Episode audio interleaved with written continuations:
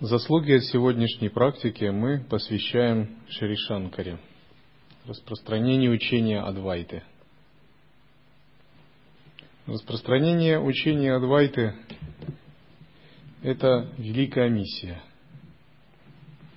которую Шанкара принял на себя для того, чтобы возродить ведическую духовность и традицию, в то время, когда она была в упадке –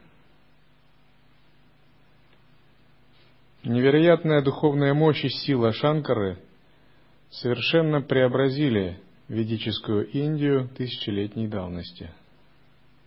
Она как бы расцвела и воспряла духом, потому что древние учения, которые были затеряны, разнообразные точки зрения, все они нашли свое логическое завершение в гениальных интерпретациях Упанишат и Вед Шанкарой. Это текст Вивека Чудамани.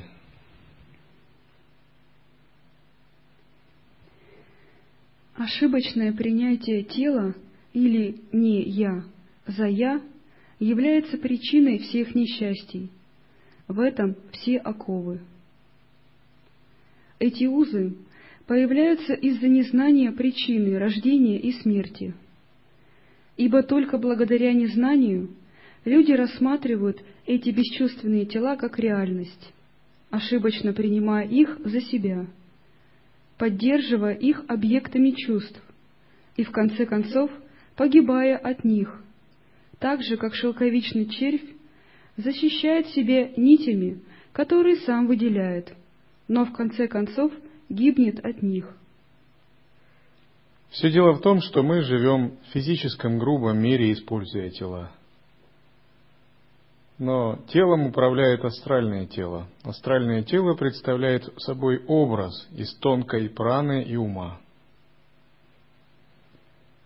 И когда мы выполняем практику иллюзорного тела, это астральное тело.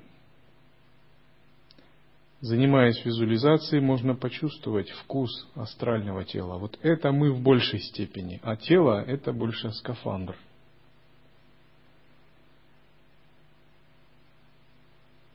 Но сущность астрального тела – это светоносность.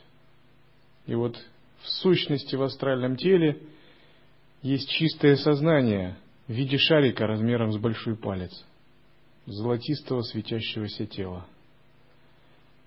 Оно находится примерно вот в этой области в теле. Вот этот шарик, это светоносное сознание, это и есть больше мы. И оно как бы так, залетев в тело, вводит его просто, учится смотреть через глаза, как бы.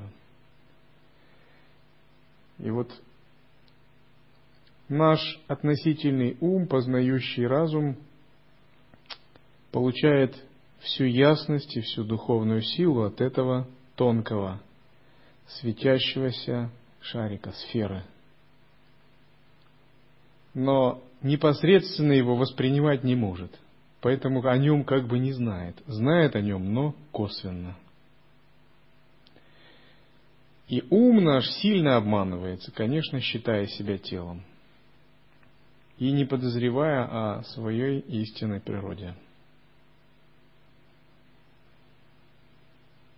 Но когда тонкое тело выходит из оболочки, человек становится духом. И духи в тонком мире могут встречаться друг с другом. И одни идут в Петрислоку, к духам предков, другие в Сваргу, на небеса, третьи в нижние миры. Я читал, Эммануил Сведенборг описывал мир предков как такой мир наподобие долины с такой волнистой, гористой немного местностью, где есть разные группы духов, обитающие в согласии со своими интересами. И там встречаются родственники, братья, отцы, бабушки, дедушки. Но поскольку каждый сильно увлечен своим, то они долгое время не проводят вместе, а иногда встречаются а так расходятся как бы по своим группам, по внутреннему состоянию души, которое при жизни пестовали. Это также, если у вас здесь есть родственник, вы можете приехать к нему на некоторое время, но, в общем, у вас другие интересы и своя группа по интересам и в этом мире. А там души еще более группируются по разным пхавам. И далее он пишет, что нижние миры, ады, представлены как такие дыры и норы, расщелины, из которых идут такие зловонные испарения. И обычно там обитают такие гневные, демоничные существа, которые вдыхают эти зловонные испарения, им они нравятся, поскольку у них было сильно заклишованное сознание и при жизни. А когда свет ангелов или божеств на них падает, их начинает выворачивать, корчить, и они мучаются от этого. Иногда они подползают к этим норам и дырам и хотят выбраться наружу, в мир духов, но там стоят стражи и не пускают их, очень бдительно, как бы локопалы, защитники места. Иногда из сваргалоки, из небесных миров спускаются небожители, ангелы. И приняв человеческий облик, или облик духа могут встречаться со знакомыми духами из мира людей. И они могут общаться именно только приняв такой облик и вспоминая прошлое, например, когда они жили на земле. Поскольку, находясь в божественном состоянии, они таким не могут предаваться воспоминаниям. И такие живые существа живут в различных локах в соответствии с теми предпочтениями, с теми, с той любовью к такому состоянию души, которое они взращивали при жизни. И многие бы, живя на земле, желали бы прожить жизнь заново, жить на основе чистого видения, практики дхармы, поскольку изменить состояние души в астральном мире гораздо сложнее – Земля – это э, место уникальное с точки зрения духовной эволюции. Здесь есть динамика. В мирах богов или в мирах духов как бы все более застывшее, более погруженное. Нет такой динамики. Соответственно, нет возможности меняться. А здесь есть возможность изменить ситуацию, склонить чашу весов. Есть большой выбор. Но выбор как в нижние миры, так и в верхние. Для тех, кто ошибочно принимает веревку за змею, всеобщая чистая лучезарность изначального состояния скрыта тамосом, как голова дракона закрывает солнце при затмении, и в результате дух Пуруша забывает свою подлинную природу. Он зачарован драконом иллюзии, и ошибочно принимая не я за я, подавлен ментальными состояниями и погружен в бездонный океан сансары, полный яда чувственных наслаждений.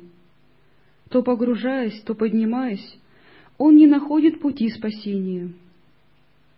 Таковы мучения, вызванные проецирующей силой Раджаса, совместно затемняющей Тамаса. Как слой туч, возникший под лучами солнца, растет, пока тучи скрывают само солнце, так и оковы эго, вызванные незнанием атмана, разрастаются, пока оно скрывает сам атман. Как мороз и холодные ветры мучают в зимний день, когда солнце закрыто тучами, точно так же, когда тамас закрывает атман, проецирующая сила раджаса обманывает невежественных в принятии не я за я и терзает их многими горестями.